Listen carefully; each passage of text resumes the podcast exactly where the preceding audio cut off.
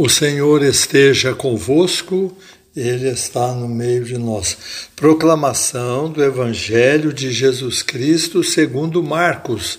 Glória a vós, Senhor. Naquele tempo, Jesus se manifestou aos onze discípulos e disse-lhes: Ide pelo mundo inteiro e anunciai o Evangelho a toda criatura. Quem crer e for batizado será salvo quem não crer será condenado. Os sinais que acompanharão aqueles que crerem serão estes: expulsarão demônios em meu nome, falarão novas línguas. Se pegarem em serpentes ou beberem algum veneno mortal, não lhes fará mal algum. Quando impuserem as mãos sobre os doentes, eles ficarão curados. Depois de falar com os discípulos, o Senhor Jesus foi levado ao céu e sentou-se à direita de Deus. Os discípulos então saíram e pregaram por toda parte.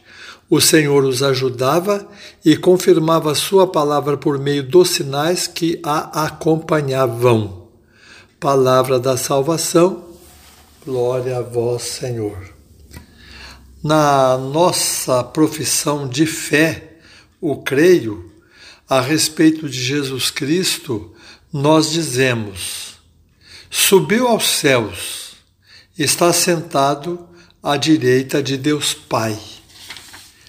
É uma maneira que nós temos de explicar que Jesus veio ao mundo, aqui se entregou por nós, morrendo pregado na cruz, ressuscitou, cumpriu sua missão e ficou com o Pai, que é Deus. É isto que nós aprendemos no nosso creio. E este subiu ao céu é a festa que nós celebramos hoje. A ascensão do Senhor. Esta grande celebração da nossa igreja. Ascensão significa subida, não é isso? Enquanto Jesus estava na terra, ele várias vezes subiu a montanha. Para subir aos céus, primeiro ele precisou fazer algumas subidas aqui na terra. Eu vou passar rapidamente algumas. Por exemplo, ele subiu a montanha para rezar é uma delas. Depois, ele subiu à montanha e ali ele pregou as bem-aventuranças, que é o programa do reino de Deus. Também ele subiu ao monte Tabor e se transfigurou diante dos seus amigos.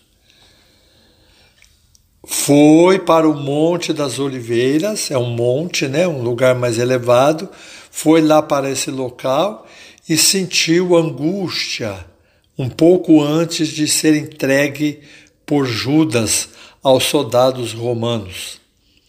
Depois ele subiu o Calvário e lá ele morreu, fez a passagem para a vida eterna. E antes de subir aos céus, ele ressuscitou e fez a última ascensão, então a última subida, que é aos céus. Muito bem, nós precisamos fazer as mesmas coisas que Jesus fez e subir também várias vezes em nossa vida. Vamos seguir esses passos de Jesus. Primeiro, subir a montanha para rezar. É o momento de intimidade com Deus. Nós não precisamos ir a uma montanha toda hora para rezar, mas devemos ficar num lugar mais alto, sair do meio do povo, sair do meio do mundo, sair do meio do rolo, das notícias que correm dos, das fake news, fake news, né? Das fake news e desse rolo todo, ficar sozinho no monte, lá no alto, rezando com Deus. Jesus fazia isso. Depois, Jesus subiu ao monte quando pregou as bem-aventuranças. Elas formam um resumo do Evangelho. Então, a pregação, falar coisas boas, conviver com o próximo. Quando você está numa rodinha, de vez em quando precisa subir ao monte e pregar uma bem-aventurança. Naquela rodinha sai besteira, sai fofoca, sai de novo fake news, sai bobeiras, piada suja. Sai, sobe o monte e prega a bem-aventurança. Deixa alguma palavra boa no meio daquele mundo de palavras nojentas. Transfiguração.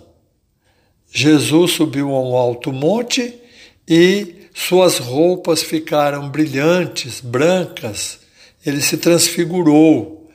Isso significa ah, o contato que nós devemos ter com o nosso íntimo, dentro de nós mesmos. É, muitas pessoas não se transfiguram, se desfiguram. Cuidado para não se desfigurar.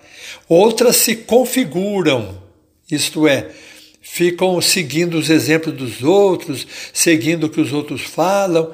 Nós precisamos nos transfigurar, mudar o nosso jeito íntimo de amar as pessoas e a Deus.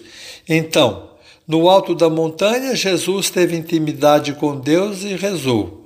Depois, no alto da montanha, ele pregou a sua boa nova para que os povos vivessem em paz. E depois ele, no alto da montanha, também transfigurou-se.